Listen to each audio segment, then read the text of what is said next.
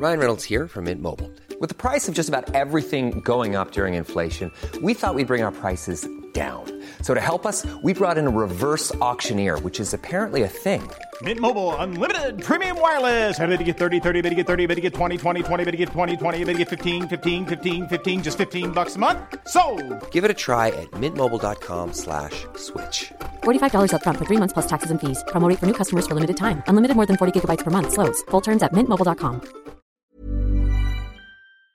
Revivez la carrière des plus grandes légendes du cinéma sur Séance Radio, la radio de tous les cinémas par BNP Paribas. El Americano. Voilà comment Orson Welles s'était fait baptiser lorsqu'en Espagne, il combattait de petits taureaux.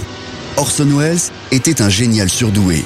Metteur en scène de théâtre, à 21 ans, il va être révélé par la radio avec la guerre des mondes, qui fit croire à toute l'Amérique qu'elle vivait une invasion martienne. Le Bureau national des prévisions météorologiques a demandé aux grands observatoires du pays de placer la planète Mars sous haute surveillance. À la suite de cela, il décroche un contrat avec Hollywood pour son premier film, Citizen Kane, écrit, joué et réalisé par Orson Welles en 1941 alors qu'il n'a que 25 ans.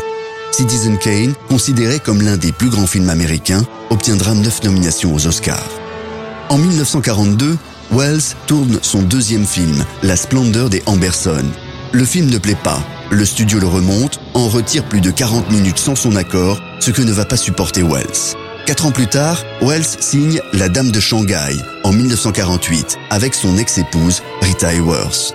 La Belle Rousse est devenue blonde platine, un crime capillaire aux yeux du public et là encore, un échec commercial. C'est un petit studio qui financera son projet suivant, Macbeth, adaptation de la pièce de Shakespeare. Orson Welles a si peu de moyens qu'il fait un usage massif de machines à fumer pour masquer son manque de décor. Le film sera tourné en 21 jours. Brouillé avec les studios et boudé par le public américain, Wells décide de quitter l'Amérique pour l'Europe et de financer lui-même ses films. Il lui faut donc de l'argent qu'il va gagner en reprenant sa carrière d'acteur.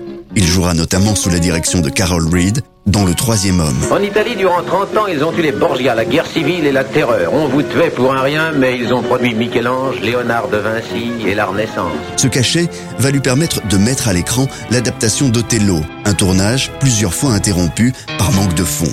Mais le film remportera le Grand Prix du Festival de Cannes. En 1958, Wells est de retour à Hollywood. Charlton Heston arrive à convaincre le studio Universal de le prendre pour diriger La Soif du Mal, un polar dans lequel Wells utilise des travelling et des angles de caméra inédits, un modèle de réalisation.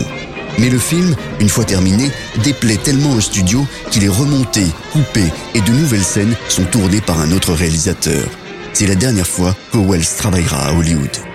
En 1959, Wells s'engage dans un autre projet dantesque, Don Quichotte. Sept années de travail pour un film qui restera inachevé.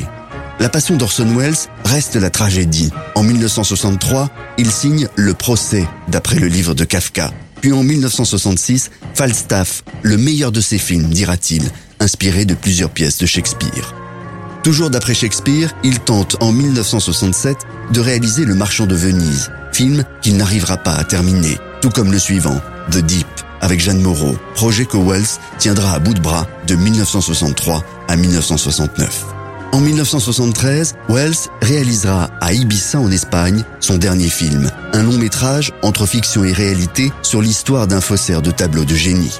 Pour financer ses projets plus ou moins aboutis, Wells a tourné comme acteur dans d'innombrables films, sous la direction de réalisateurs comme Sacha Guitry, Brian De Palma, John Huston ou même Claude Chabrol dans La décade prodigieuse en 1971. Je sais que vous n'êtes pas riche. Il vous faut de l'argent En tout cas, il a eu le mien. Orson Welles s'est éteint à l'âge de 70 ans à Los Angeles. Ses cendres ont été dispersées à Ronda, en Espagne, près d'une magnifique arène où il aimait venir voir des corridas.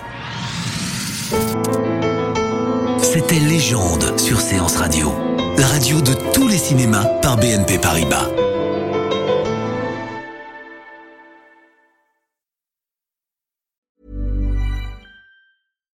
Deserves the best, and there's no better place to shop for Mother's Day than Whole Foods Market. They're your destination for unbeatable savings, from premium gifts to show-stopping flowers and irresistible desserts. Start by saving 33% with Prime on all body care and candles. Then get a 15-stem bunch of tulips for just $9.99 each with Prime. Round out Mom's menu with festive rosé, irresistible berry chantilly cake, and more special treats. Come celebrate Mother's Day at Whole Foods Market.